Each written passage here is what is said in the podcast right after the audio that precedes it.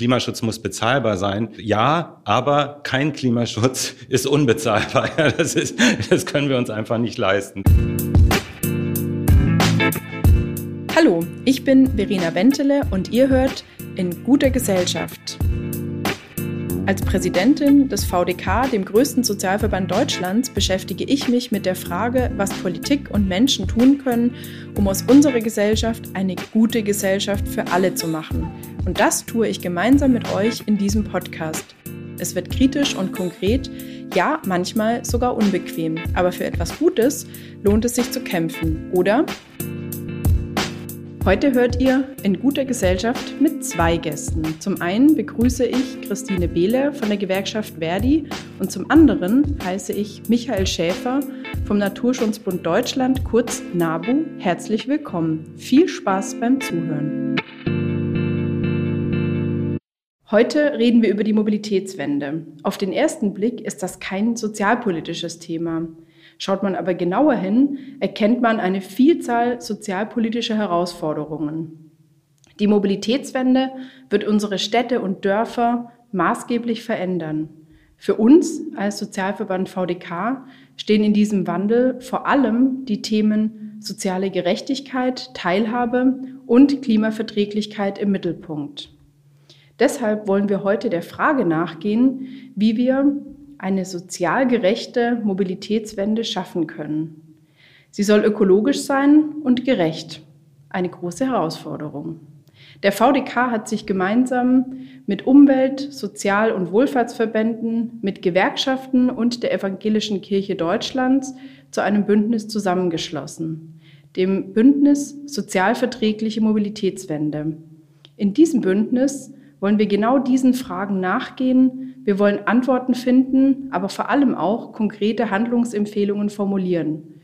Und genau dies möchte ich heute mit meinen beiden Gästen darstellen, aber auch diskutieren. Normal stelle ich die Gäste vor, aber meine heutigen Gäste stellen sich jetzt mal selber vor. Das finde ich eine super gute Idee, die uns gerade im Gespräch kam. Und ähm, Herr Schäfer hatte gerade schon angefangen mit seiner Vorstellung. Das machen wir jetzt für die Hörerinnen und Hörer einfach nochmal neu. Herr Schäfer, stellen Sie sich doch bitte uns mal vor und den Hörerinnen und Hörern auch. Ja, mein Name ist Michael Schäfer. Ich bin ähm, Mitglied der Geschäftsführung des NABU, des Naturschutzbund Deutschlands, und äh, da zuständig für die Themen Klima, Verkehr, ähm, Ressourcenschutz, Bioökonomie und Forschung. Und ähm, bin relativ neu beim NABU dabei, habe vorher ähm, äh, schon ehrenamtlich beim BUND im Bundesvorstand gesessen, in, bei der DUH mich ehrenamtlich engagiert, war hauptamtlich ähm, beim WWF, Leiter Klimaschutz und Energiepolitik und war auch äh, selber mal ähm, Mitglied des Berliner Abgeordnetenhaus für Bündnis 90 Die Grünen, so dass ich die äh, Klimapolitik aus ganz verschiedenen Perspektiven kennengelernt habe und ähm, seit 30 Jahren das Gefühl habe, wir waren, sind noch nie so schnell so weit vorangekommen mit der auch mit dem öffentlichen Bewusstsein für das Thema äh, wie in den letzten zwei Jahren, so dass ich eigentlich ganz äh, optimistisch bin, äh, dass wir das packen können, die Klimaneutralität tatsächlich umzusetzen. Ach, so viel Optimismus am Anfang des Podcasts gefällt mir. Frau Behle, dann stellen Sie sich gerne. Ja, ich heiße Christine Behle. Ich bin bei Verdi stellvertretende Verdi-Vorsitzende und bin da auch für allerlei zuständig, nicht nur für den Klimaschutz, der liegt mir natürlich besonders am Herzen, sondern bin für den ganzen öffentlichen Sektor zuständig, für die Sozialversicherungen, für die privaten Dienstleistungen und für den Verkehrsbereich. Macht das jetzt auch schon, ähm, das muss ich gerade mal überlegen, über 25 Jahre, also als hauptamtliche Gewerkschaftssekretärin, komme aber mal ganz ursprünglich aus einer Kommunalverwaltung und ähm, habe sozusagen Daseinsvorsorge aufgesogen als in meine DNA als ganz wichtigen Punkt und der ganze Thema, das ganze Thema Verkehr, Klimaschutz gehört da natürlich untrennbar dazu. Das war super und richtig schön. Das werde ich als neuen, äh, neuen Einstieg in meinen Podcast direkt integrieren. Kann ich meinen Hörerinnen und Hörern versprechen. Es ist zehnmal schöner, wenn die Gäste sich selbst vorstellen, wie wenn ich hier was über ihre Fakten erzähle, weil alles, was Sie gerade gesagt haben, können wir gar nicht recherchieren. Vielen Dank für die tolle Vorstellung. Und natürlich auch danke, dass Sie heute da sind und damit nochmal ein herzliches Willkommen von mir, Verena Bentele vom VDK. Genau, wir drei und viele andere mehr sind mit unseren jeweiligen Organisationen, die in unserem Rücken sind, sozusagen Mitglied des Bündnisses Sozialverträgliche Mobilitätswende. Ich habe es in der Einleitung schon ein bisschen erzählt. Das ist ein Bündnis, in dem sich sehr viele Organisationen zusammengeschlossen haben. Sozialverbände, Wohlfahrtsverbände, Kirche, die evangelische Kirche, Gewerkschaften, natürlich der NABU. Also wenn Umweltverbände, Gewerkschaften, Sozialverbände und Kirchen sich um ein Thema gemeinsam kümmern, dann muss auf jeden Fall A was dran sein, aber B, und das finde ich ganz wichtig, ist natürlich der Handlungsbedarf eben auch riesig. Wir alle wissen, der Klimawandel wird unser Leben verändern und der Verkehrssektor trägt eben auch maßgeblich natürlich zu dieser Veränderung bei. Und ähm, ja, und wirkt sich einfach auch jetzt schon negativ auf die Gesundheit vieler Menschen aus. Da gibt's viele Studien, die ich auch so ein bisschen schockierend finde, wie viele Menschen jährlich an den Klimafolgen äh, sterben oder eben auch ähm, erkranken, wie sich unsere Umwelt verändert. Und damit wollen wir heute eben einsteigen. Ähm, und meine erste Frage, ähm, da geht an Sie, Herr Schäfer, für unsere Zuhörerinnen und Zuhörer, was bedeutet eigentlich konkret der Klimawandel hier in Deutschland? Vielleicht können Sie das den Zuhörern und Zuhörern mal ein bisschen erklären, was für einen Experten wie für Sie natürlich schwierig ist, es in drei Sätzen zu tun. Klimawandel in Deutschland. Ja, wir haben es ja äh, in den äh, letzten beiden Hitzensommer erlebt. Ähm, die, äh, die Böden trocknen aus. Äh, wir haben äh, einen Waldschäden ungeahnten Ausmaßes gehabt. Wir haben Ernteausfälle erlebt. Wir erleben auch, dass, äh, dass die Erderhitzung dazu führt, dass invasive Arten äh, ähm, nach Deutschland kommen. Also die Gefahr ist tatsächlich, dass wir die Malariamücke hier langfristig in der Heimat findet. Ähm, der Klima, äh, die Erderhitzung führt weltweit äh, zu, zu Dürren, zu mehr extremen Wetterereignissen und äh, dadurch auch zu Flucht und Vertreibung, äh, zu äh, militärischen Auseinandersetzungen um Wasserressourcen, die knapper werden.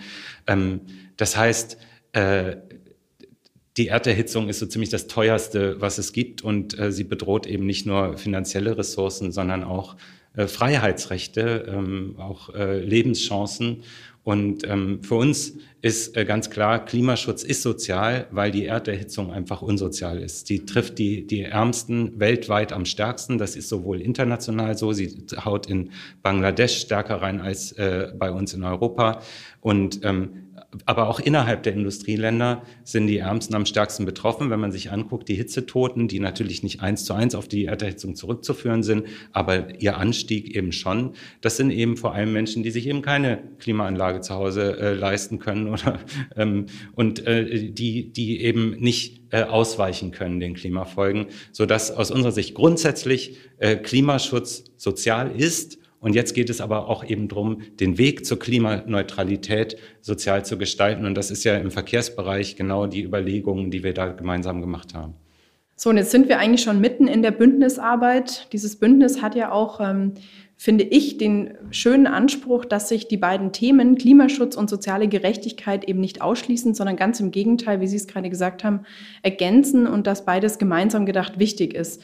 Frau Behle, jetzt frage ich mich natürlich, seit wann ist es denn auch so ein großes Thema der Gewerkschaften und hat bei Ihnen vor allem die Gewerkschaftsjugend Sie irgendwann dahin getrieben und gesagt, los jetzt, Fridays for Future auch für die Gewerkschaften, ihr müsst euch darum kümmern? Mhm, nein, sondern das wäre ja traurig, wenn es sozusagen so wäre, sondern ähm, Klimaschutz ist ein Thema, was wir als Gewerkschaften schon immer mitbewegt haben weil es sich tatsächlich, Herr Schäfer hat es ja gerade aus, es schließt sich ja nicht aus, sondern die Beschäftigten sind ja nicht nur an ihrer Arbeitsstelle betroffen von Auswirkungen, ich sag mal, der, der Klimakatastrophe, die wir zum Teil haben, sondern sind ja auch als Menschen direkt betroffen von all dem, was hier beschrieben worden ist. Und deswegen ist das schon immer unser Thema gewesen.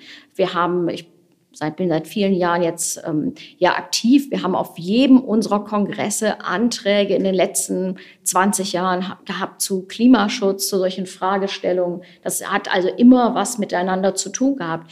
Wobei unser Fokus natürlich immer auf der Frage ist, was heißt das denn für die Beschäftigten?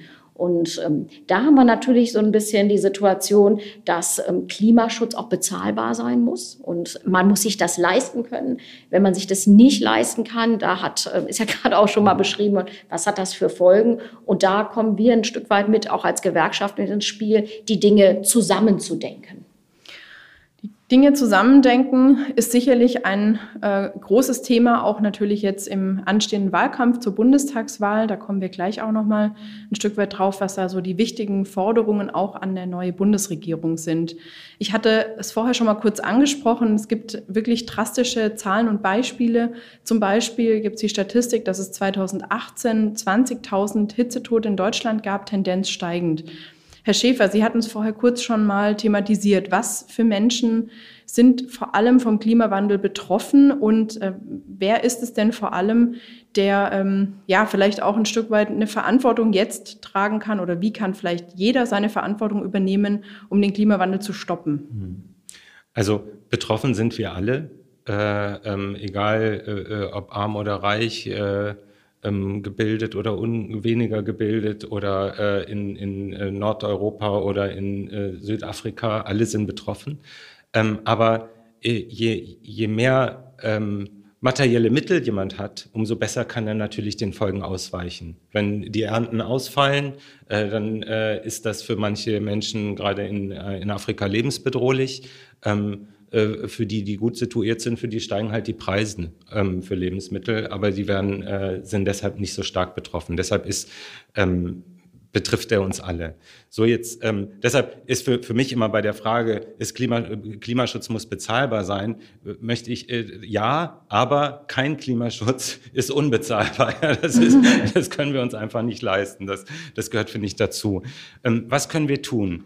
Ähm, wir wissen, wir wissen alle, wir können natürlich weniger Fleisch essen, äh, ähm, aber die Massentierhaltung beenden, das können wir nur als Ge Gemeinschaft. Wir können auf einen, auf einen Urlaubsflug verzichten, aber den Klima, äh, also den Flugverkehr klimaneutral machen mit mit ähm, mit Kraftstoffen, die eben nicht auf Öl äh, beruhen, das können wir nur als Gesellschaft. Wir können weniger Strom verbrauchen oder uns, wenn man äh, Geld hat, eine Solaranlage aufs Dach setzen. Auch wieder die Frage da. Das muss natürlich auf jedes Dach eine drauf und es können nicht nur bei den Dächern sein, wo die Menschen sich das leisten können.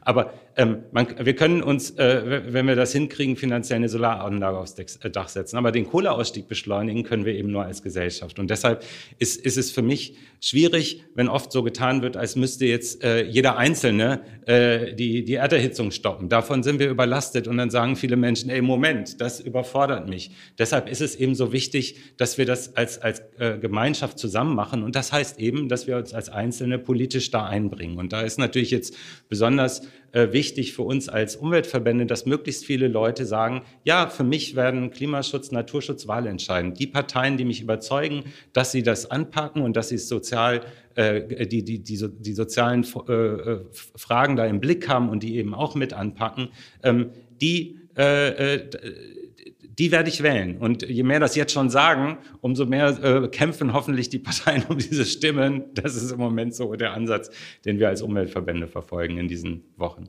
Also spannend ist natürlich schon, dass jeder Einzelne seinen Beitrag leisten kann und natürlich leisten muss und wir uns als Gesellschaft für manche Dinge einfach auch aktiv entscheiden müssen. Aber es gibt ja auch schon diese sogenannten Pain Points, die Schmerzpunkte.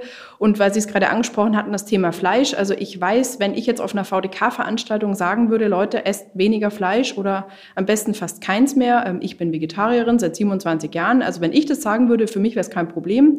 Aber ich weiß, das ist äh, in meinem Verband, würde ich damit keinen Applaus kriegen. Ich würde mhm. wahrscheinlich Pfiffe kriegen dafür, weil meine Mitglieder natürlich sagen, ja, aber wir wollen äh, auch äh, uns irgendwie so ernähren, wie, wie wir das mögen, haben wir uns das irgendwie auch erarbeitet, ähm, das oder in Anführungsstrichen diesen Luxus heute zu haben. Wo sind denn so Schmerzpunkte Ihrer Mitglieder, Frau Behle? Wofür würden Sie vielleicht Pfiffe kriegen, wie ich für mein Fleischthema? Äh, naja, zum Beispiel beim Verzicht aufs Auto. Also ich glaube, das ist ähm, immer noch, es wird immer weniger eine heilige Kuh aber es ist immer noch eine heilige Kuh. Insbesondere dann, wenn es keine Alternative gibt mhm. dazu. Das ist ähm, aus meiner Sicht echt ein großes Problem. Wir haben ja viele Menschen, die im ländlichen Bereich wohnen und wo faktisch ähm, kein Bus fährt oder nur mhm. dann, wenn die Schüler und Schülerinnen in die Schule müssen und ähm, praktisch gar keine Möglichkeit da besteht, zur Arbeit zu kommen. Und ähm, wenn wir sagen, ähm, nutzt den ÖPNV, das für uns eine ganz wichtige Frage ist und ähm, Ausbau fordern und auch eine Verhaltensänderung erwarten von unseren Mitgliedern, dann fragen die uns natürlich auch ein Stück weit zurecht, wie soll ich denn dann zur Arbeit kommen? Soll ich die 30 Kilometer zur Bahn mit dem, mit dem Fahrrad fahren? Also mhm das ist natürlich auch unrealistisch, so dass ich natürlich bei solchen Themen sage, ja, es ist richtig, den ÖPNV zu nutzen und es ist richtig, hier was zu tun, aber ich muss natürlich auch mitdenken, wie das ermöglicht werden kann. Und ich sage mal, beim Thema Fleischessen zum Beispiel würde ich auch sagen, ja, man muss nicht ähm, jeden Tag irgendwie mal aus Massentierhaltung Fleisch essen. Man muss auch bewusst Fleisch essen, wenn man das denn gerne möchte. Mhm. Und ähm, aber da muss ich natürlich auch sag mal, Standards dafür setzen, dass es möglich ist, dass es erreichbar ist. Und ähm, sag mal, in einer Stadt wie Berlin ist es zum Teil gar nicht so einfach. Also da steht überall ein Discounter an irgendeiner Ecke mhm. und den ich erreichen kann, wo ich bezahlbar das bekomme. Und da, wie gesagt, das ist auch eine Frage, dass die Menschen die Möglichkeit haben müssen, das ähm, auch zu machen, also das auch wirklich zu erreichen. Zum Beispiel, indem auskömmliche Löhne gezahlt werden. Da haben wir ja immer noch Riesenschieflagen auch in unserer Gesellschaft. Absolut, auch ein großes Thema für uns. Ähm, wir fordern 13 Euro Mindestlohn und dann kann man sich auch ein paar Mal in der Woche das gute Fleisch aus äh, fairem Anbau und vielleicht eben das Biofleisch besser leisten als für den riesigen Niedriglohnsektor, den wir in Deutschland haben. Sie hatten es gerade angesprochen, Frau Behle, ähm, das, das, Thema Verkehr ist natürlich ein riesengroßes, das in Deutschland mit auch ganz, ganz vielen Interessen verbunden ist. Natürlich nicht zuletzt den Interessen des Arbeitsmarkts, die vielen Arbeitsplätze, die an der Autoindustrie hängen. Aber wir haben ja gerade in letzter Zeit uns auch aus anderem Blickwinkel damit beschäftigt. Deutschland hat jahrelang viel zu wenig gegen die Belastung der Luft in Städten und Ballungsgebieten getan. Und ähm, ja, Deutschland wurde deswegen auch wegen seinem hohen Stickoxidausstoß von der EU verurteilt. Und ähm, ja, und jetzt kann die EU eben Zwangsgelder verhängen gegen Deutschland. Fände ich natürlich spannend, ähm, auch Herr Schäfer aus Ihrer Warte jetzt zu wissen, welche Maßnahmen würden Sie denn als sinnvoll und sozialverträglich ansehen, um die Schadstoffbelastung eben zu senken? Hm. Also das äh, wir, wir brauchen weniger Stickoxidemissionen, das ist der Dreh- und Angelpunkt. Ähm, und die entstehen halt äh, zu einem großen Teil tatsächlich äh, durch äh, Verbrennungsmotoren. Und ähm, in den, gerade in den Ballungszentren, in den Städten ähm, führt das zu solchen Konzentrationen, dass Menschen in ihrer Gesundheit davon massiv geschädigt sind. Und man kriegt das nicht so mit, weil man nicht bei jedem einzelnen, bei einzelnen Fällen dann sagen kann, das ist jetzt aufgrund der Stickoxidemissionen aus dem Verkehr, dass, ähm, dass äh, diese, dieser Mensch äh, frühzeitig stirbt. Aber wir können es äh, im, im, im Durchschnitt sagen, es sind äh, mehrere Zehntausend ähm, äh, in Europa, die das betrifft, die dadurch äh, Lebensjahre verlieren. Und das ist äh, und, und es sind natürlich gerade die, die, äh, die in den Wohnungen an den groß befahrenen Straßen leben. Und ich sage jetzt mal, das sind in der Regel nicht die Multimillionäre, die da wohnen müssen an diesen lauten Straßen.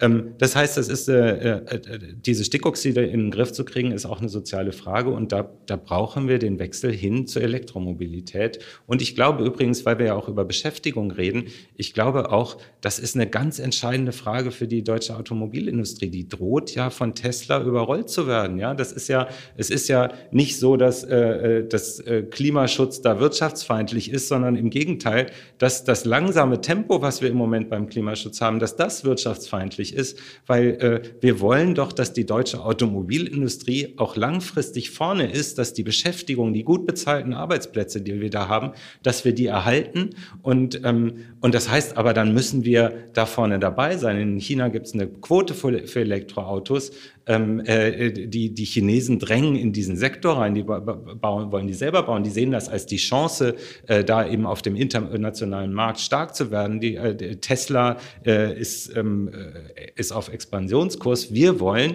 dass BMW, Daimler, VW da äh, nicht Nachzügler sind, sondern vorne mit dabei. Und dazu brauchen sie auch einen starken Heimatmarkt für Elektromobilität. Und deshalb treten wir ja alle zusammen hier auch dafür ein, dass wir sagen, ja, die emissionsarmen, emissionsfreien Autos, die sollen bei der Kfz-Steuer massiv äh, entlastet werden und dafür sollen die Spritschlucker, die dicken SUVs, sollen eben beim Neukauf äh, äh, zusätzlich belastet werden, sodass das äh, netto null ist. Und das äh, würde nicht nur äh, die, bei den Stickoxidenwerten helfen, sondern auch um die Beschäftigung in der deutschen Automobilindustrie zu erhalten und hoffentlich auszubauen, sage ich hier als Umweltschützer. Aber glauben Sie denn, dass Elektromobilität tatsächlich der Schlüssel ist? Also ich, ich will ja mal dagegen, mal dagegen halten wir haben eine Diskussion, die nehme ich auch wahr, auch, ich sag mal, in der Politik, die sozusagen sagt, dass der, die große Lösung ist die Elektromobilität. Also brauchen wir eine Antriebswende und wir müssen alles dafür tun, dass sozusagen das, was heute sozusagen Individualverkehr ist, dass es umgestellt wird auf Elektromobilität. Ich persönlich glaube, dass das zu kurz gesprungen ist. Sondern, da bin ich bei Ihnen. Genau, weil Aber das, Sie haben ja selber eben ja, gesagt, ja, ja, ja, ja, genau. Land, da, genau, da das ist auch in genau. Zukunft äh, der ÖPNV nicht so dicht getaktet sein. Genau. Dass, da werden viele so Menschen ihr individuelles Auto und brauchen. Da brauch, und da, da brauchen wir muss dann, man, genau, muss man über Lösungen nachdenken. Die aber auch eine auch Reichweite haben. Und da ist es dann schon die Antriebswende, da wo wir das genau. Auto weiter brauchen werden. Wobei, ich glaube, das eine tun, das andere nicht lassen. Ähm, vielleicht bringe ich mal die Perspektive eben der Menschen ein, die natürlich die sogenannten sozial Benachteiligten sind, die natürlich jetzt, wenn sie die Preise für Elektroautos hören, natürlich äh, total große Ängste haben, weil sie zum Beispiel wissen, ich wohne auf dem Land, bin aufs Auto angewiesen, da fährt vielleicht, äh, da wo ich zum Beispiel herkomme, gebürtig, fährt einmal am Tag ein Schulbus, also für jemand, der nicht sieht wie ich, überhaupt keine Möglichkeit dort zu leben. So, wenn wir ein autonom fahrendes Elektroauto hätten, würde es vielleicht gehen, aber die Frage, die sich natürlich viele meiner Mitglieder stellen, wie soll ich mir denn ein teures Elektroauto heute leisten können? Die Mitglieder, die zum Beispiel wirklich dringend ein Auto brauchen, ältere Menschen, Menschen Menschen mit Behinderungen, die vielleicht auch nicht so viel Geld haben, äh, da ist überhaupt nicht die Frage, können die sich im Moment ein neues Auto leisten? Die sind froh, wenn das alte Auto noch irgendwie fährt. Deswegen finde ich ja die Frage auch spannend, wie man das eine sicherlich tut, nämlich Elektromobilität ausbauen, aber vor allem auch diesen Individualverkehr so ein Stück weit vielleicht einschränkt in, zugunsten eben des äh, öffentlichen Personennahverkehrs und zugunsten vielleicht auch einer bisschen anderen Struktur, die wir haben. Und das würde mich natürlich schon interessieren, vielleicht Frau Behle, auch als erstes von Ihnen. Ähm, wie sehen Sie das denn auch als Gewerkschafterin, ähm, wenn wir wirklich auch über andere Lebensformen sprechen? Zum Beispiel darüber, dass am Bahnhof eben ein, auch im ländlichen Raum ein Knotenpunkt entsteht, wo eben der Zug in die Stadt fährt, wo es auch die Versorgung mit Ärztinnen und Ärzten gibt, wo es Einkaufsmöglichkeiten gibt. Das sind so Ideen, die uns auch gerade umtreiben. Wie kann auch das Leben auf dem Land vielleicht anders gestaltet sein, dass eben dieses Bedürfnis nach einem Individualverkehr vielleicht auch anders gestellt werden kann, nach Unabhängigkeit und Mobilität? Also ich will mal sagen, ich teile das ausdrücklich, weil ich glaube, so wie wir heute leben, mit, ähm, mit im Prinzip einer Situation, dass eigentlich der Zuzug in den großen Städten gewährleistet, dass ich äh, sag mal, am Leben besser teilhaben kann. Das ist ein Modell, was auf Dauer nicht weitergeht. Wenn man, ich wohne ja hier in Berlin, wenn man sich das anguckt, wie jetzt mal vor der Pandemie, wie der Zuzug hier war, welche Probleme das auch für so eine Stadt wie Berlin, was Infrastruktur mhm. angeht, was Verkehrsbelastung und damit natürlich auch Klimaprobleme angeht, was das mit sich bringt, das ist aus meiner Sicht ein Modell, was nicht da zukünftig tragfähig ist. Mhm. Wir brauchen meiner Einschätzung nach ein anderes Modell, was tatsächlich, wir reden ja immer über gleichwertige Lebensverhältnisse, was äh, gewährleistet, dass auch wenn ich im ländlichen Raum, ähm, sag mal, wohne, dass ich dort auch eine, über eine Infrastruktur verfüge, die es mir ermöglicht, dort wirklich gleichberechtigt teilhaben zu können. Das fängt an von der ärztlichen Versorgung über den, ich sag mal, Lebensmitteleinzelhandel. Dass ich nicht überall ein Theater habe, ist, glaube ich, klar, da das natürlich auch abhängig ist davon, ähm, also gerade was Kultur angeht, äh, wie viele Menschen da wohnen, wie das abgenommen wird. Aber wir brauchen sozusagen eine vernünftige Ausstattung. Und dann gehört Mobilität als eigentlich wichtigster Faktor in der Daseinsvorsorge unabtrennbar dazu. Und mein Bild für die Zukunft ist eben tatsächlich nicht zu sagen, ähm, alle müssen mit dem Auto dann fahren, sondern zu sagen, wie kann ich den ländlichen Raum besser anbinden? Das ist aus meiner Sicht eine der großen Fragen, die beantwortet werden muss, weil das natürlich zum Klimaschutz beiträgt auf der einen Seite, aber natürlich die Lebensqualität der Menschen ob sie jetzt, ähm, ich sag mal, eingeschränkt sind mhm. oder andere, sag mal, andere Dinge haben. Da müssen wir ran. Das fängt ähm, bei der Frage von, wo bin ich zum Beispiel, wie habe ich Arbeit und wie kann ich sozusagen Arbeit auch in den ländlichen mhm. Bereich bringen. Es gibt das ganze Modell mit den Coworking Spaces oder so. Mhm. Da brauchen wir ganz andere Modelle, die im Prinzip es auch ermöglicht, nicht, dass alle in die Städte mhm. müssen. Also ich glaube, dass das ein Modell ist, was dauerhaft nicht tragfähig mhm. ist. Herr Schäfer, Sie äh, stimmen an sich schon zu, dass wir wahrscheinlich beides brauchen. Einerseits eben, wie gesagt, den Ausbau neuer Energien. Sie hatten vorher auch die Solarenergie und Photovoltaik auf den Dächern angesprochen, ähm, mehr Elektromobilität. Was für einen, ja, vielleicht Anspruch ähm, dürfen denn Menschen auf individuelle Mobilität haben? Und wie kann man dem vielleicht äh, gerecht werden oder ein Stück weit Rechnung tragen, eben auch durch mehr, ja, wie zum Beispiel äh, Carsharing-Modelle oder anderes, gerade in einer Stadt wie Berlin oder ich wohne jetzt in München, da gibt's für Autofahrende nie einen Parkplatz, äh, die Stadt ist immer verstopft. Also ich bin immer froh, wenn ich in meine mhm. U-Bahn steige und schneller ans Ziel komme in München, als morgens mit dem Auto in die Arbeit zu fahren. Ähm, was ist vielleicht auch so ein bisschen, ja, die der Anspruch, den wir da haben und äh, wie kann man dem ein Stück weit gerecht werden oder müssen wir unseren Anspruch vielleicht auch ein Stück weit verändern? Also ähm, Mobilität ist natürlich äh, auch Freiheit. Das, also ich, äh, wir würden, äh, das, das muss man auch als, als äh, Naturschützer so ausdrücken, weil ähm, die, die Möglichkeit von A nach B zu kommen, wann ich will, auch äh, nachts, das ist ja, das, wenn ich mich spontan äh, entscheide, das zu tun und wenn eben kein Bus fährt, das gehört ähm, zu, zu, einer, zu, einer, zu dem, dem Gefühl von individueller Freiheit total dazu. Und ich und ähm, das muss auch so bleiben, dass jeder jederzeit wohin kommt und vielleicht sogar noch mehr so werden. Aber wir machen uns doch was vor, wenn wir glauben, dass das Auto diese Freiheit immer so, äh, so bringt. Äh, äh, Frau Wentele, Sie haben es ja gerade gesagt, äh, wir fühlen uns total frei mit dem Auto, stehen aber im Stau. Ähm, äh, auf der anderen Seite, auf dem Land wird es immer so bleiben, dass, äh, dass, dass die Anbindung mit dem ÖPNV kann besser werden. Aber wenn ich eben auch das Gefühl haben will, selbst in der Nacht, äh, wenn ich mich spontan entscheide, will ich schnell noch einen Freund besuchen, weil, weil, weil ich den jetzt äh, unbedingt sprechen muss, dann muss die Möglichkeit da sein. Und das kann natürlich das äh, eigene Auto sein, aber vielleicht, äh, wenn, wenn es auch da, wir mit Carsharing-Angeboten jetzt anfangen, dann muss das vielleicht auch in zehn Jahren nicht mehr unbedingt das individuelle Auto sein. Es ist ja auch eine, eine, eine Preisfrage. Also diese Dinger kosten ja viel Geld. Und wenn, wenn man die, äh, jeder, wenn ich jederzeit die Gewissheit habe, ich kann eins nutzen, dann brauche ich vielleicht gar nicht mehr irgendwann das eine. Es ist ja manchmal auch belastend. Ich muss mich drum kümmern, ich muss es reparieren lassen. So ist, ist, äh, ein Auto bindet einen ja auch, äh, wenn man es äh, selber hat. Und viele Menschen in Städten brauchen es schon nicht mehr und, und, und fühlen sich dadurch sogar freier, dass sie, äh, dass sie sich nicht drum kümmern müssen. Ähm, ich wollte noch eine Sache sagen, weil das ist, ähm, natürlich ist es Veränderung. Also unsere Mobilität wird sich verändern und viele Menschen finden Veränderung nicht besonders toll und das kann ich auch verstehen, weil es ist ja unbequem.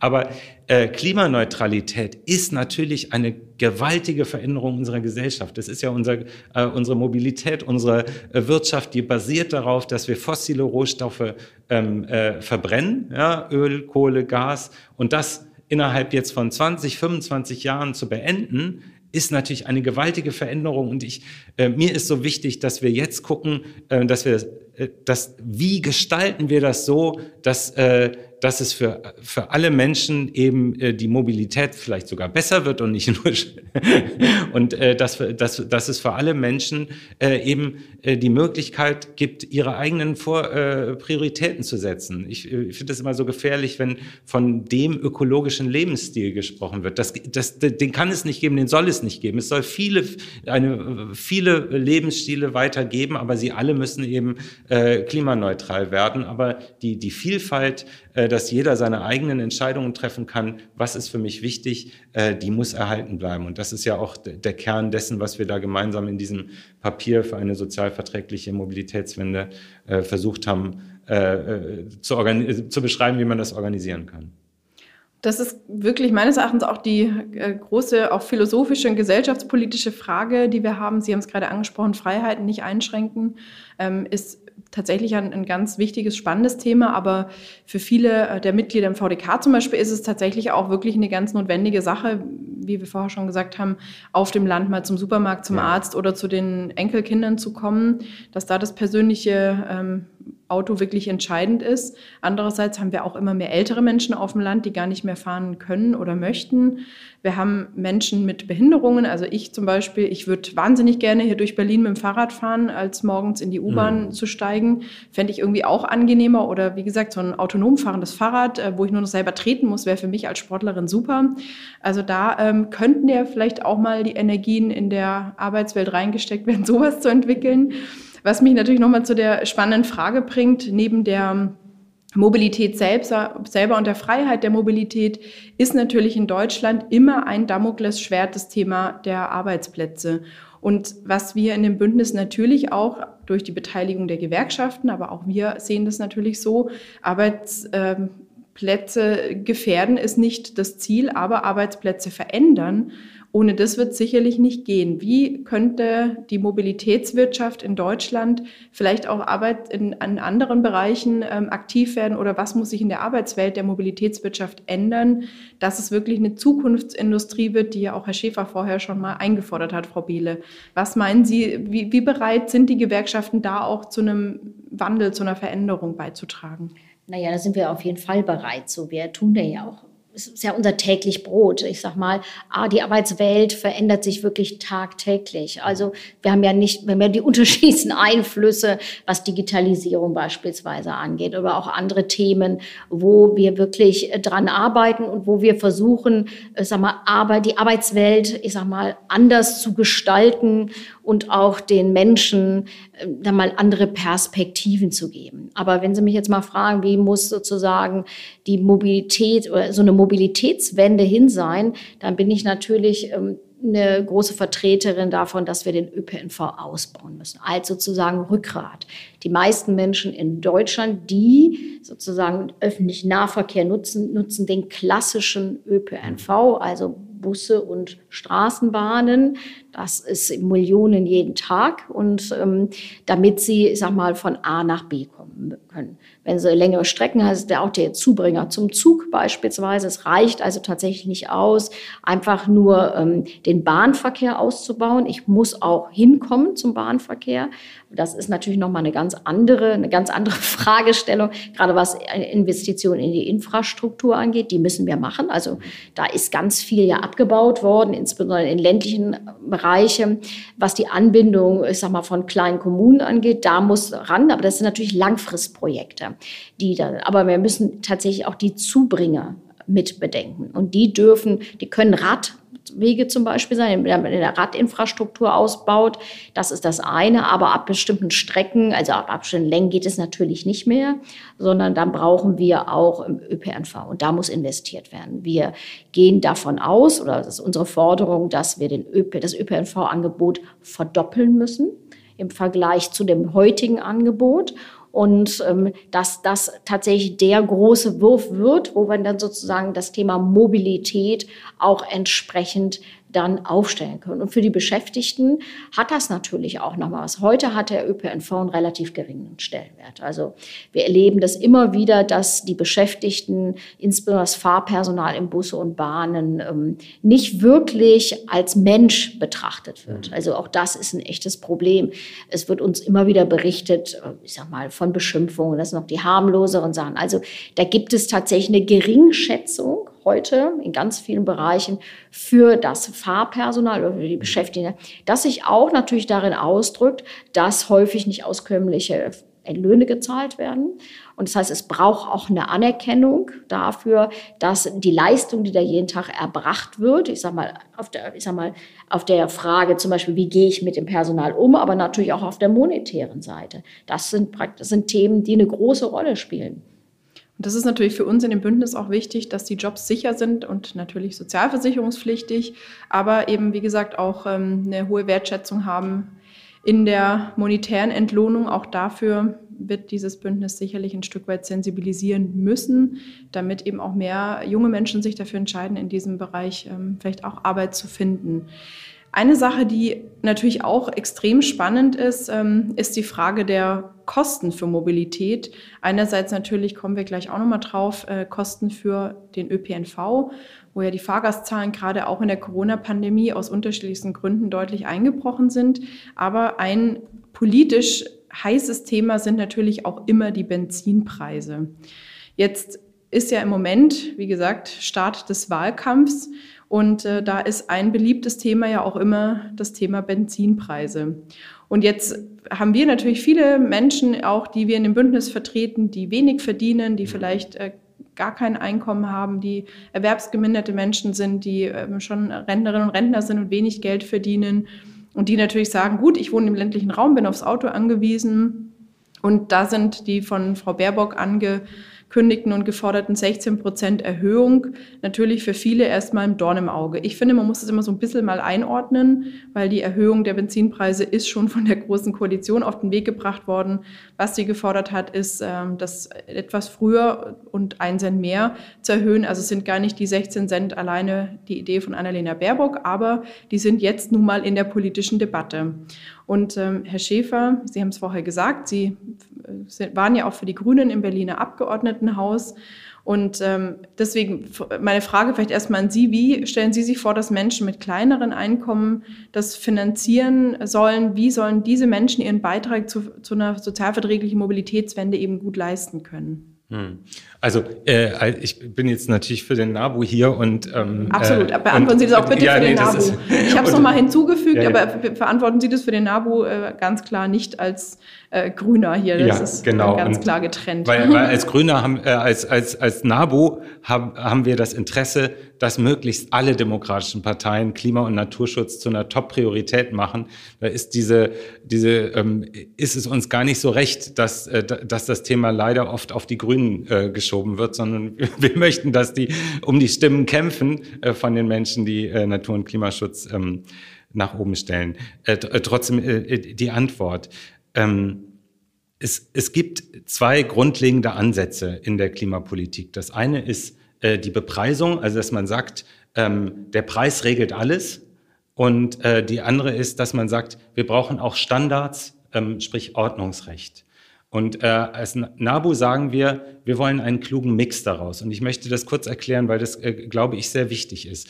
Wenn man nur auf den Preis setzt, äh, dann führt das dazu, dass gerade, äh, also bei einem Emissionshandel gibt es einen, einen Deckel, so viel Emissionen darf es geben und dann wird quasi ähm, jeder, der sich was von diesen Emissionsrechten kauft, ähm, äh, äh, der muss das dann quasi handeln. Also in dem Fall die, die, äh, die, ähm, die Tankstellen würden das dann handeln und dann würde der CO2-Preis, weil immer weniger CO2 äh, übrig ist, würde dann immer weiter steigen, bis immer weniger Leute äh, äh, dieses CO2 nachfragen. Das heißt also, ähm, das ist der äh, Ansatz, der am, zu den höchsten Benzinpreissteigerungen äh führt, nämlich äh, wahrscheinlich schätzungsweise etwa um einen Euro bis Ende des Jahrzehnts.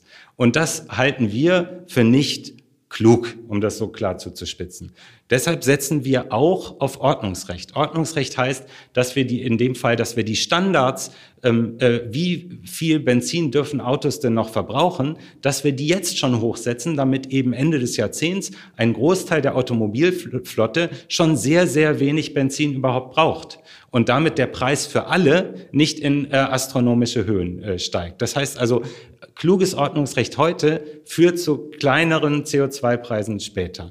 Und das jetzt ausgerechnet die Parteien CDU, CSU und FDP, die in ihren Programmen voll und, und Stellungnahmen, soweit die Programme noch nicht äh, vorliegen, sagen, der Emissionshandel soll alles richten. Wir wollen alles über den CO2-Preis äh, richten.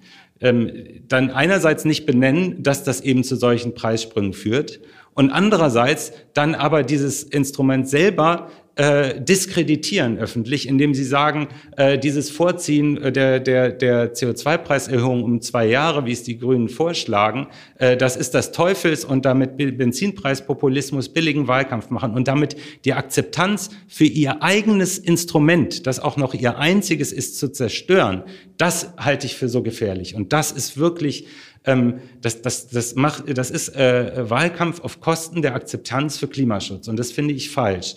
Und dann, äh, dann, dann sollte man wenigstens so ehrlich sein und sagen, okay, wenn wir, wenn wir diese Preiserhöhung selber nicht sehen, was, was ich gut fände, ja, wenn die den, äh, der Preis regelt alles, wenn die diesen Ansatz fallen lassen würden, dann müssten sie sich aber eben auch dazu bekennen, dass man jetzt mit Ordnungsrecht die Hersteller dazu äh, zwingt, ähm, jetzt schon den, äh, den, äh, den, äh, den Verbrauch äh, der neuen Fahrzeuge runterzufahren, weil dann eben äh, äh, man auch so die Ziele erreichen kann. Und ein kluger Instrumentenmix führt dazu, dass die Preise eben nicht so steigen. Das, äh, das ist mir in dieser Debatte so wichtig. Das war sehr engagiert vorgetragen, finde ich gut. ja, weil mich das auch aufregt. Ich finde das so, also man muss doch redlich Wahlkampf machen. Man muss doch sagen, wenn man, wenn, wenn alle Parteien sich da was toll ist, einig sind in den Klimazielen, dann muss man aber doch auch einen Plan vorlegen, wie man sie erreichen kann. Und dann kann man nicht bei jedem Klimaschutzinstrument dann sagen, nee, so aber nicht. Da muss man schon den eigenen Plan auch durchbuchstabieren, öffentlich machen. Ähm, wir brauchen einen Wettbewerb der Ideen und der Konzepte. Keine Partei hat die Weisheit damit Löffeln gefressen. Deshalb brauchen wir einen Ideenwettbewerb und bitte nicht so ein, äh, und also bitte einen Wahlkampf, der nach vorne geht und nicht einen, wo man gegenseitig sich Unwahrheiten vorwirft. Jetzt sind wir alle hier am Tisch ja Organisationen, die parteipolitisch unabhängig sind. Also finde ich auch für mich ganz wichtig immer als VDK-Präsidentin darauf hinzuweisen, wir mhm. vertreten 2,1 Millionen Mitglieder, die aus unterschiedlichsten Parteien kommen. Außer mit der AfD führen wir jetzt mit allen Gesprächen. Und was tatsächlich natürlich super spannend ist, dass das Thema Klimawandel ein Riesenthema ist in diesem Wahlkampf, ähm, von allen Parteien unterschiedlich aufgegriffen wird. Aber was ich mir immer noch mehr wünsche, ist natürlich die ressortübergreifende Herangehensweise. Mhm. Also, dass man genau das, was wir in dem Bündnis machen, eben Klimaverträglichkeit und Sozialpolitik mehr zusammendenkt. Frau Behle, wie intensiv empfinden Sie das denn schon oder was ist vielleicht so Ihre, Ihr Wunsch auch ein Stück weit jetzt in diesem Wahlkampf, wie die Parteien eben auch für mehr Wettbewerb äh, sorgen sollten und könnten, eben gerade bei den Herstellern, sich eben nicht mit den günstigsten Benzinpreisen alleine zu überbieten im Wahlkampf, sondern wie kann vielleicht eben auch eine Einwirkung der Politik auf die Herstellerinnen und Hersteller, auf die herstellenden Unternehmen, ähm, auf die produzierenden äh, stattfinden, der eben dafür sorgt, dass tatsächlich auch in der Mobilität umgedacht wird. Ja, also ich muss mal ehrlich sagen, das ist überhaupt nicht im Fokus. Also die Frage ist total berechtigt, aber wenn ich auf die Parteien gucke, dann äh, sehe ich das überhaupt nicht, sondern es ist sozusagen, was, was ich sehe ist, es wird versucht, nach einer langen Phase, wo sozusagen das Automobil unantastbar war, jetzt umzustellen über die Frage Antrieb. Das ist auch weiten, in weiten Teilen akzeptiert.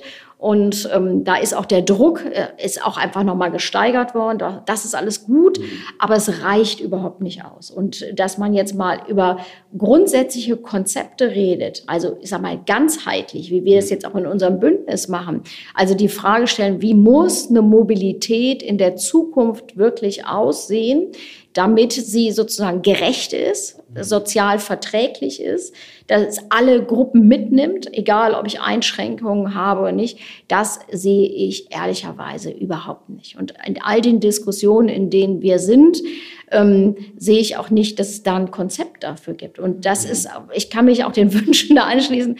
Ich wünsche mir das sehr, dass genau darüber nachgedacht wird und dass, dass im Prinzip die Parteien gerade jetzt im Wahlkampf sich ernsthaft darüber Gedanken machen, wie muss sozusagen in der Zukunft gestaltet sein.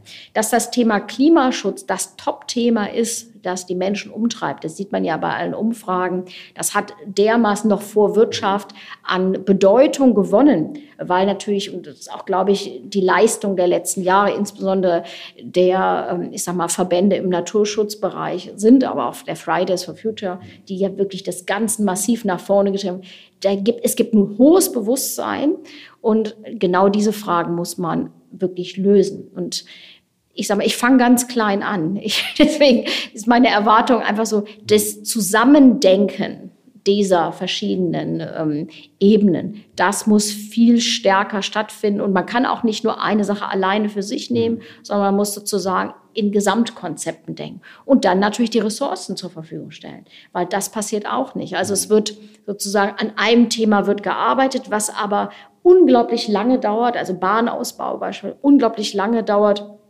weil wir natürlich auch andere Restriktionen haben, was Baurecht und so, was wir teilweise nicht mal die Menschen haben. Das ist ja auch ein Problem. Wir haben nicht mal die technischen Kapazitäten bei denjenigen, die es umsetzen müssen. Jetzt bin, ich mal auf der Ebene der Länder beispielsweise, die gar nicht die Fachleute haben, um Baurecht überhaupt umzusetzen. Also wir haben so viele Probleme in diesem Land, was ähm, die Infrastruktur angeht und dass die Frage von Konzepten ein Stück mhm. weit hinten überfällt. Mhm.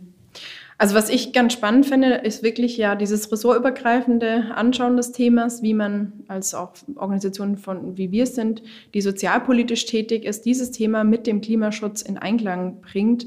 Das ist, finde ich, schon eine der großen Herausforderungen, weil wir natürlich, klar, wie gesagt, viele Menschen in unseren Reihen haben in dem Bündnis, die dann auch mit sehr, sehr vielen Ängsten behaftet sind, die auch das Thema Klimaschutz oft noch so als ein intellektuelles Luxusthema auch sehen, was es überhaupt nicht ist.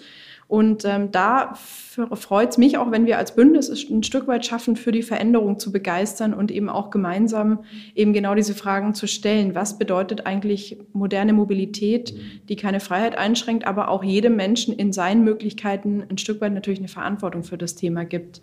Das ist, ähm, finde ich, wie gesagt, eine der interessanten Fragen auch, die dieses Bündnis stellt und ja auch schon mit vielen Forderungen, Vorstellen und Ideen beantworten kann.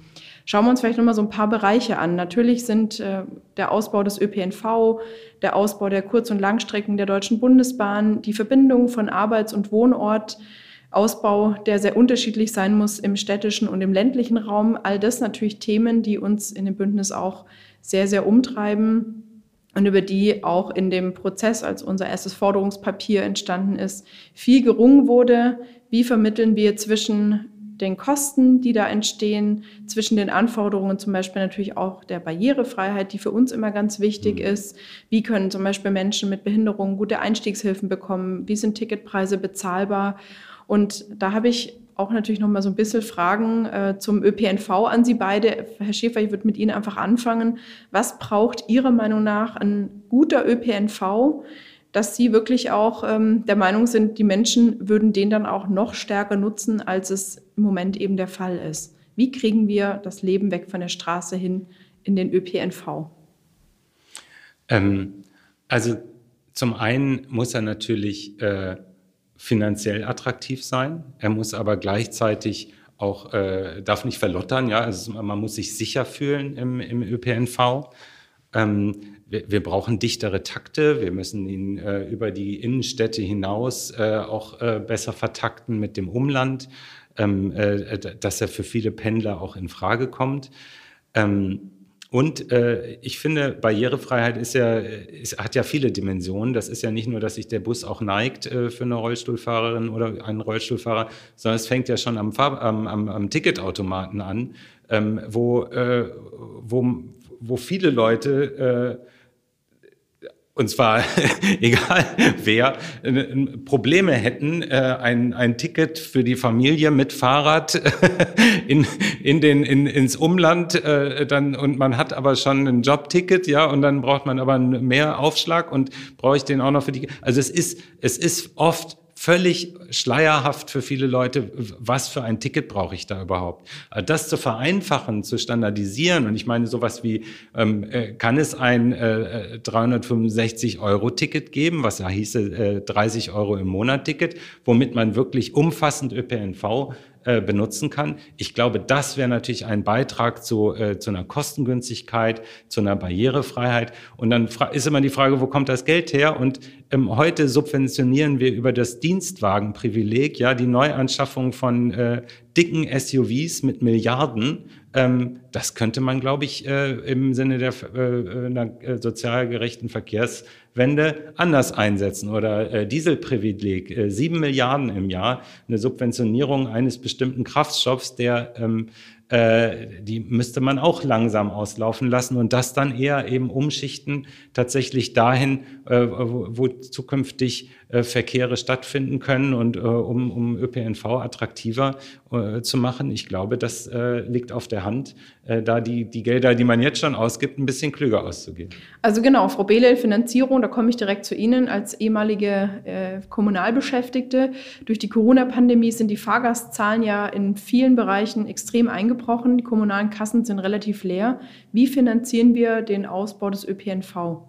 Wie kriegen die Kommunen das hin? Ja, das ist für die Kommunen nicht stemmbar. Ich sage das mal. Mhm. Ich bin nicht nur kommunal, ehemalig kommunal beschäftigt. Ich habe auch ein paar Jahre mal im Kommunalparlament gesessen in meiner alten Heimatstadt. Und ich, ich kann mal sagen, in Wuppertal hatten wir damals schon einen Kassenkredit von mehreren hundert Millionen. Und äh, mit einer Bürde, die viele Kommunen heute haben, immer noch. Also wir haben eine unglaubliche Altschuldenproblematik, die daraus resultiert, dass Bund und Land den Kommunen in den letzten Jahrzehnten immer wieder Aufgaben zugewiesen haben, ohne sie ausreichend zu finanzieren. Und deswegen, und, und wir natürlich auch eine ganz unterschiedliche ähm, wirtschaftliche Situation haben. Ich sage mal, immer dann, wenn eine Kommune heute kein großes Unternehmen hat, das anständig Gewerbesteuer zahlt, hat, hat sofort die Kommune ein Problem. Das heißt, wir haben auch, wenn wir jetzt mal jenseits von ähm, Ausstattung, von ÖPNV oder sonst was reden, haben wir natürlich auch heute schon ungleiche Voraussetzungen in Kommunen. Es gibt reiche und arme Kommunen und es hängt davon ab, welche Leistung ich als Bürgerin bekomme, ob meine Kommune Geld hat oder nicht. Und das gilt auch für den ÖPNV. Und ähm, der Ausbau des ÖPNVs, der ist kommunal natürlich auch gewünscht, das muss man auch sehen. Wir erleben das, dass die Kommunen, wenn sie das Geld haben, auch investieren, aber sie haben es eben vielfach nicht. Und deswegen ist das ein großes, das erste große Problem, dass die Kassenlage so unterschiedlich ist und ähm, dass das Geld tatsächlich nicht da ist. Das heißt, sie können es aus eigener Kraft nicht stellen. Können sie heute übrigens auch nicht sondern es gibt ja ganz viele Zuschüsse auch, verschiedenste Quellen. Wir reden immer von Spaghetti-Finanzierung. Es gibt über 40 verschiedene Finanzierungsquellen, die teilweise aber auch kofinanziert werden müssen. Und wenn eine Kommune arm ist, kann sie es wieder nicht leisten. Auch da haben wir natürlich ein Problem, was ähm, ungelöst ist. So, wie müsste man da rangehen aus unserer Sicht? Wir brauchen eigentlich einen der erste aus meiner Sicht, der wichtigste Schritt ist eigentlich, dass man ÖPNV nicht kommunal denken darf. Das ist das große Problem. Es muss, braucht eigentlich eine Verkehrsinfrastrukturplanung, die bundesweit Verkehr in den Blick nimmt. Die genau diese Ketten, über die wir eben gesprochen haben, wie komme ich aus dem ländlichen Bereich zur Bahn, damit ich zur Arbeit in die nächste Stadt fahren kann. Die Ketten müssen mitgedacht werden. Das ist unter Umständen ja mehrere Kommunen, die ich da überspringe. Wie wird Geld investiert? Ich brauche eine vernünftige Planung. Gibt es heute nicht. Also das ist das erste fundamentale Fehlsteuerung, die wir in diesem Bereich haben. Und dann muss auch klar sein, dass die Finanz Finanzmittel, die ich habe, die müssen zusammengefasst werden und dann braucht es eine gerechte Verteilung. Heute gibt es Mittel, Regionalisierungsmittel, die vom Bund kommen, die werden den Ländern zur Verfügung gestellt, die werden für alles Mögliche auch ausgegeben rund um den Verkehr, nicht ausschließlich für den ÖPNV, also für Busse und Bahnen. Und auch da gibt es durchaus andere Verwendungszwecke. Das heißt, das Geld, was man investieren will, also auch vom Bund investieren will, muss auch zweckgebunden sein. Das ist auch ein Riesenthema, weil es eben in andere Themen dann geht, wo es nicht gerechtfertigt ist. Und es braucht natürlich mehr Geld. Herr Schäfer hat das gesagt. Wir haben, es gibt ja Geld, das da ist und was man umwidmen kann und was auch zur Verfügung steht. Wir müssen aber auch über eine Steuerfinanzierung reden aus unserer Sicht, gerade in diesem Übergangszeitraum, den wir haben, weil wenn wir die Ziele, die wir haben, ÖPNV zu verdoppeln, auch ähm, wirklich verwirklichen wollen, dann braucht es auch eine Anschubfinanzierung. Vielleicht nochmal als letztes, die Kommunen oder die, der, der Verkehr finanziert sich heute zu 50 Prozent aus Ticketeinnahmen. Und die anderen 50 Prozent sind öffentliche Zuschüsse. Was auch heißt, wenn ich bei diesem 365-Euro-Ticket mhm. bin, den bin ich total, also finde ich super, fände ich toll, wenn es das gibt. Aber das bedeutet natürlich Einnahmeverluste, mhm. die heute schon nicht gestemmt werden können durch Kommunen und die immer dann, wenn eine Kommune weniger Geld hat, zum Beispiel dazu führt, dass Angebot reduziert mhm. wird. Also auch da braucht es natürlich Lösungen für. Ich kann mir auch kostenfrei ÖPNV vorstellen, aber irgendjemand muss es ja bezahlen. Und deswegen, wie gesagt, muss es sozusagen im Ganzen, ganzheitlich gedacht werden, damit wir überhaupt eine Chance haben, dass es finanziert wird und dass auch der, also das heutige System schon finanziert wird mhm. und der Ausbau, den wir so dringend brauchen, auch finanziert wird. Mhm. Was wir in unserem Bündnis natürlich nicht thematisieren, ist Steuerpolitik, äh, leider in Anführungsstrichen, weil wir natürlich irgendwoher ja auch äh, tatsächlich Geld brauchen für viele sozialpolitische Vorhaben, die wir auch gerne anstoßen würden, die wir gut fänden als Sozialverband für natürlich den Ausbau des ÖPNV.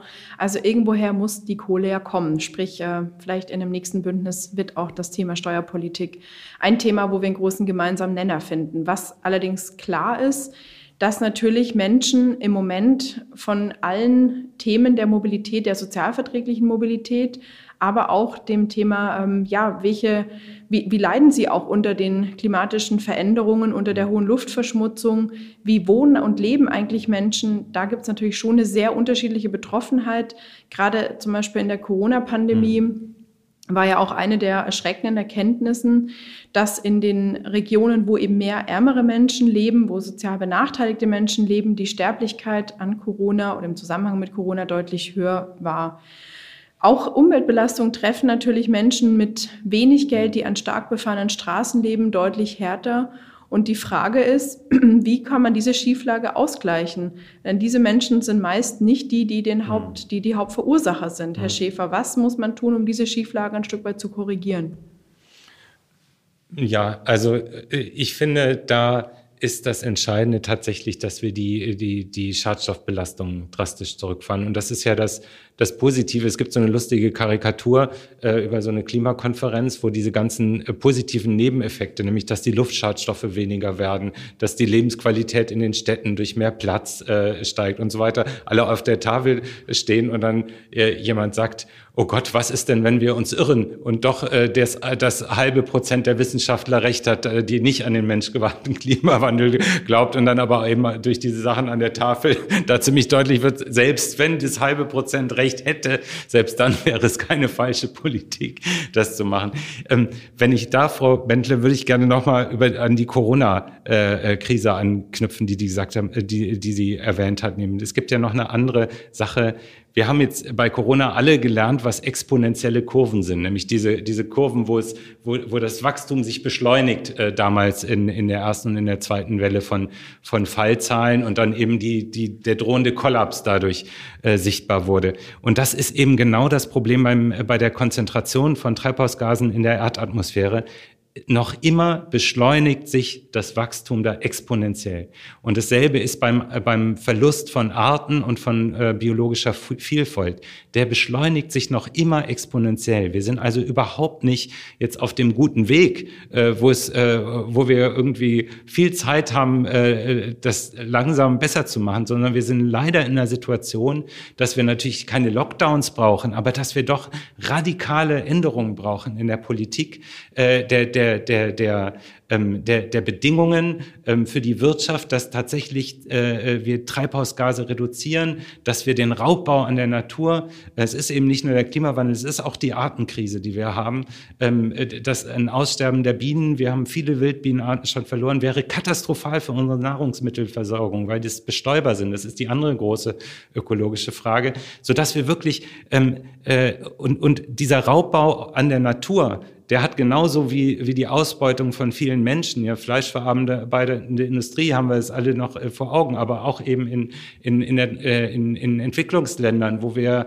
viel von unserem Wohlstand auf deren äh, Ausbeutung beruht. Und wenn wir diese Ausbeutung der Natur und die Ausbeutung auch von, von Menschen reduzieren wollen, dann werden halt irgendwie Preise steigen. Ja, und das, das gehört zu einer Ehrlichkeit dazu. Und für mich war so wichtig, ähm, auch jetzt als, als Naturschützer in diesem Bündnis zu sehen, wir werden es nicht schaffen, in jedem einzelnen Instrument diese Preissteigerung gleich wieder äh, abzufangen. Umso wichtiger ist eben, die sozialen Fragen auch zu adressieren und vielleicht nicht immer äh, die Hoffnung zu haben, dass dasselbe äh, Instrument, was jetzt äh, äh, soziale Ausbeutung in Drittweltländern versucht zu verhindern, was versucht den Raubbau der Natur äh, überall in der, in der Welt zu verhindern, dass dasselbe Instrument immer gleichzeitig so, so, sozial überhaupt keine Schieflage hat, weil Preissteigerungen treffen in manchen Produkten leider die mit geringen Einkommen am schwächsten. Das heißt aber, umso mehr müssen wir eben, eben auch die sozialen Fragen, die Verteilungsfragen adressieren.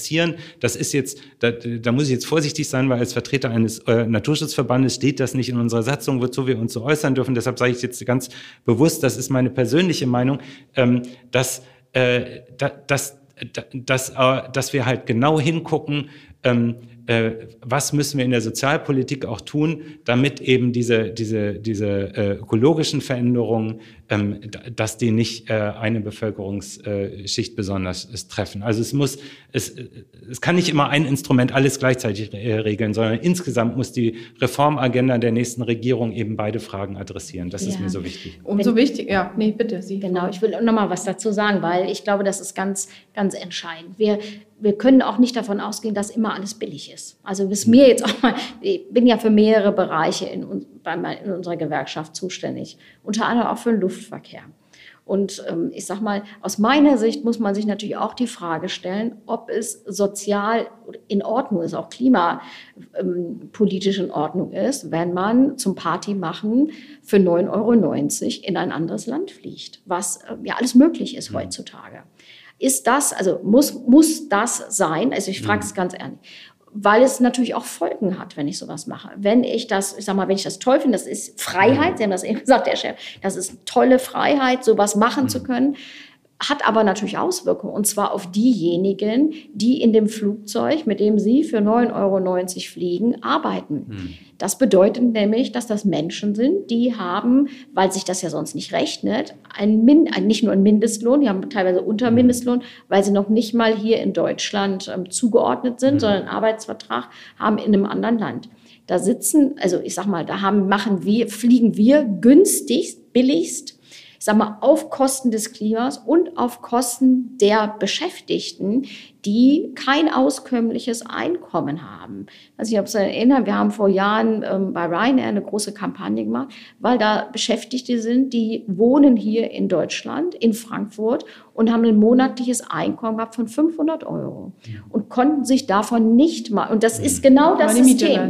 Genau, und das ist, man kann das ja weiterdenken. Jetzt bin ich mal bei dem, was Sie haben muss sozusagen, also das, was wir tun, also alles muss billig sein, damit mhm. wir uns das leisten können, hat natürlich auch Folgen. Hat Folgen für Bauern, hat Folgen für die Nahrungsindustrie, hat Folgen, weil natürlich irgendjemand muss dafür bezahlen, mhm. weil uns doch allen klar ist, ob es jetzt die Tiere sind, die bezahlen, das heißt mit einer schlechten Haltung, oder ob diejenigen, die in dem Bereich arbeiten, mit Niedriglöhnen. Das ist ein System, was wir ja auch aufgebaut haben, was dazu führt, dass irgend am Ende jemand wieder kein Geld hat. Also das ist kein System, was uns alle in eine besseren Wohlstandssituation mhm. bringt und die dann noch was fürs Klimaschutz tut, sondern die uns sozusagen in ein, also andere Menschen, ob sie jetzt hier in Deutschland wohnen oder in anderen Ländern, in eine unmögliche Situation, auch wirtschaftlich bringen. Mhm. Ich glaube, das ist ein, ein Lebensmodell, was wir dringend überdenken müssen und wir uns auch solche Fragen stellen müssen. Und bei aller,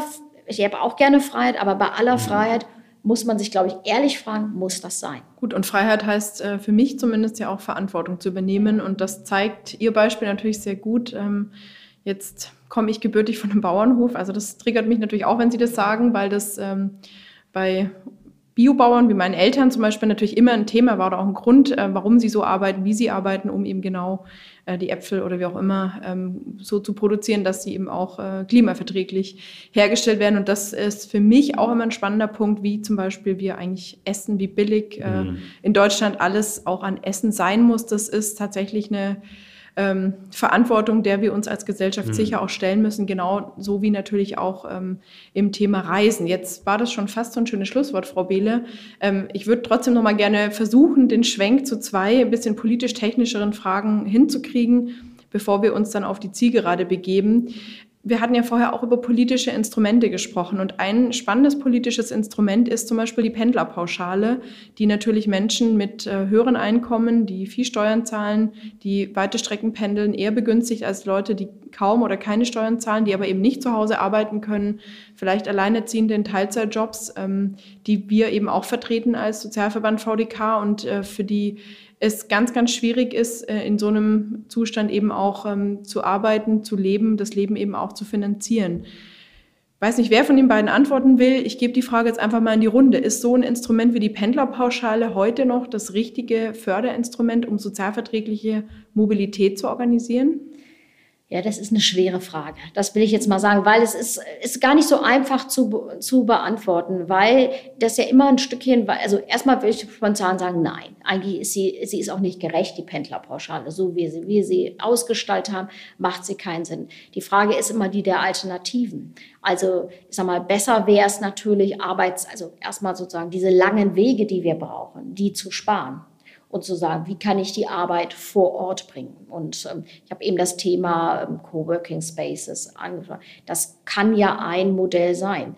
Aber wir haben natürlich auch das Thema, und da kommen wir zu einer anderen großen sozialen Frage, äh, wer kann sich die Miete hier erlauben noch? Also gerade wenn ich niedrig, Niedriglöhnerin bin, kann ich mir das erlauben. Also wir haben so viele Problemlagen, die damit zusammenhängen. Ne? Und ich sag mal, wenn ich genug Geld habe, dann kann ich mir natürlich, ähm, sag mal, außerhalb ähm, auch einer großen, kann ich mir in der großen Stadt was erlauben, aber dann kann ich mir auch außerhalb was erlauben. Ich kann sozusagen nach meinen Bedürfnissen das machen. Wir haben tatsächlich da ein Problem, so wie, es, wie das ganze System angelegt ist. Und wir brauchen auch da meiner Meinung nach ein Umdenken. Einfach nur an der Pendlerpauschale zu drehen. Zum Beispiel, wir reden ja über Mobilitätsgelder, es gibt verschiedenste Konzepte. Aus meiner ganz persönlichen Sicht ähm, weiß ich nicht, ob das am Ende die Lösung ist oder ob das nicht zu neuen sozialen Verwerfungen führt. Mhm. Herr Schäfer, wie würde Ihre Arbeitswelt der Zukunft vielleicht auch ein bisschen ausschauen, ähm, wenn Sie jetzt das Thema Homeoffice, das in den letzten Monaten für deutlich mehr Menschen dann auf einmal doch möglich war, anschauen? Ist zum Thema Klimaverträglichkeit auch die Veränderung der Arbeitswelt ein wichtiger Beitrag? Coworking Spaces, Homeoffice. Ist das für Sie ein wesentliches Thema auch gewesen, Ihre Arbeit in den letzten Monaten? Ja, also ähm, wir haben äh, bei uns beim NABO, glaube ich, das erlebt, was, was in vielen Büroarbeitsplätzen der Fall war, dass ähm, viele gemerkt haben, das geht ja. und dass äh, die, die, die, die Motivation vieler Beschäftigten in ihrem Job so hoch ist, dass, äh, dass die das sehr gut von zu Hause schaffen und ähm, dass man sich fast andersrum fragen muss, ist, äh, ist nicht die Entgrenzung zwischen äh, Privatleben und Arbeitsleben äh, fast schon ein Problem und muss man, äh, müssen wir nicht auf unsere Mitarbeiterinnen und Mitarbeiter aufpassen, dass die auch äh, ihre, äh, ihre mobilen Arbeitsgeräte dann irgendwann mal ausschalten und äh, auch wirklich Schluss machen. Also das ist, äh, war bei uns fast das größere Problem als, als andersrum. Und ich, ich, ich habe den Eindruck, dass das von Corona bleiben wird. Also es, äh, mobiles Arbeiten, äh, Homeoffice wird, wird stark wachsen. Da bin ich fest von überzeugt. Und das kann natürlich dazu führen, dass wirklich sich auch, ähm, äh, dass das für ländliche Regionen in Deutschland äh, ein Jungbrunnen werden kann. Also das äh, und beim Pendeln ist es wahrscheinlich so, es wird seltener gependelt werden aber vielleicht weiter. Und äh, da ist dann eben äh, schon die Frage, ob man das mit einer, äh, ob, ob, ob das die Allgemeinheit mit einer Pendlerpauschale auch äh, mitfinanzieren äh, soll oder ob wir nicht diese Mittel dann eben wirklich in die Verstärkung der, des ÖPNV stecken äh, sollten. Eher das, ähm, ja. Ja, wir konnten viele Themen und viele Facetten dieser, dieses großen Themenfeldes nur anschneiden, weil es ja wirklich so, so vielfältig ist und ähm, wir gar nicht heute in dieser Stunde auf alle Themen eingehen konnten in der Intensität und Tiefe, aber das Bündnis wird ja weiterarbeiten und wir werden noch viel Gelegenheit haben, sicherlich in Podiumsdiskussionen und Veröffentlichungen all unsere Mitglieder und alle anderen Menschen über diese wirklich spannenden, wichtigen Themen und vor allem, was mich und ich bin sicher auch Sie umtreibt, natürlich die Verbindung aus der mhm. sozialverträglichen Lebensweise und der klimaverträglichen, wird uns noch lange beschäftigen. Wir werden da noch viel zu machen können und auch müssen, bis wir da wirklich Veränderung erzielen. Wir haben am Schluss immer noch eine Rubrik und die nennt sich die fünf Sätze. Ich gebe Ihnen jeweils einen Satzanfang vor und Sie dürfen diesen Satz vervollständigen. Frau Behle, ich fange mit Ihnen an. Der neue Verkehrsminister, die neue Verkehrsministerin muss dringend muss dringend die ÖPNV-Finanzierung auf andere Beine stellen. Herr Schäfer, die Mobilität in zehn Jahren wird klimafreundlicher sein. Frau Behle, der Pendlerverkehr wird weniger werden. Herr Schäfer, damit alle gut mobil sein können, brauchen wir Oh Gott, das schaffe ich nicht in einem halben Satz. Ja, das ist ein bisschen fies jetzt, aber der, der, Satz darf ein paar Komma, der Satz darf nur Kommas haben, er darf aber nicht. Jetzt mache ich es mir ganz einfach. Eine Umsetzung der Vorschläge des Bündnisses für sozialverträgliche Mobilitätswende, dass Sie alle im Internet finden, sehr geehrte Hörerinnen und Hörer. So schaut's aus, genau. Den Werbeblock dürfen wir auf Schluss auch noch machen aber natürlich haben wir noch eine letzte Frage, die ich Ihnen beiden stelle, ganz paritätisch. Hm, Frau Behl, ich fange mit Ihnen an. Der oder die neue Bundeskanzlerin und Bundeskanzler wird Klimaschutz in den Vordergrund ihrer oder seiner Politik stellen. Gleiche Frage, Herr Schäfer, der oder die neue Bundeskanzlerin Bundeskanzler wird? Ich kann das genauso sagen wie Frau Behle. Das ist ein Bündnis, wenn hier zwei gleicher Meinung sind aus unterschiedlichen Organisationen. Das finde ich total klasse. Ja, von meiner Seite sage ich Ihnen beiden schon mal ganz, ganz herzlichen Dank.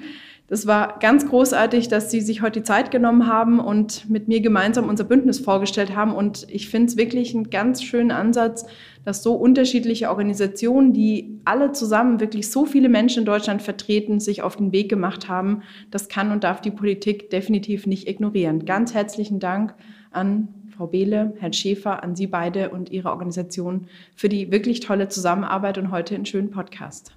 Danke Dankeschön. Ihnen. Wie in jeder Folge möchte ich auch heute meinen ganz persönlichen Lichtblick mit euch teilen.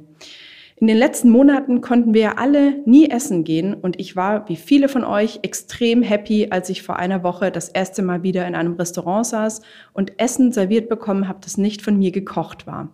Da wir heute ja viel über den CO2-Ausstoß gesprochen haben, ist mir dieses Essen ganz besonders auch wegen dem Thema CO2-Ausstoß im Gedächtnis geblieben. Der Koch nutzt nur Zutaten, die 25 Kilometer im Umkreis seines Restaurants produziert werden. Und er weist bei jedem Essen aus, wie viel CO2 dieses Essen produziert. Das fand ich mal richtig spannend. Als Langzeit-Vegetarierin hat mich natürlich auch besonders gefreut, dass das normale Essen eigentlich vegetarisch ist für alle Gäste und das Fleisch, das dazu gebucht werden kann, ist nur die Beilage. Auch ein wahnsinnig schönes Konzept und extrem klimaverträglich. Also guten Appetit. Vielleicht verirrt auch ihr euch ja mal auf die Schwäbische Alb und könnt dort klimaneutral essen. So, und damit bedanke ich mich bei allen Zuhörerinnen und Zuhörern. Das war's für die 16. Folge. Und ich hoffe, es hat euch gut gefallen und ihr seid auch nächstes Mal wieder dabei, wenn es heißt In guter Gesellschaft, dann mit der Soziologin Prof. Dr. Jutta Almendinger. Also abonnieren nicht vergessen auf allen bekannten Podcast-Plattformen. Bis nächstes Mal. Tschüss.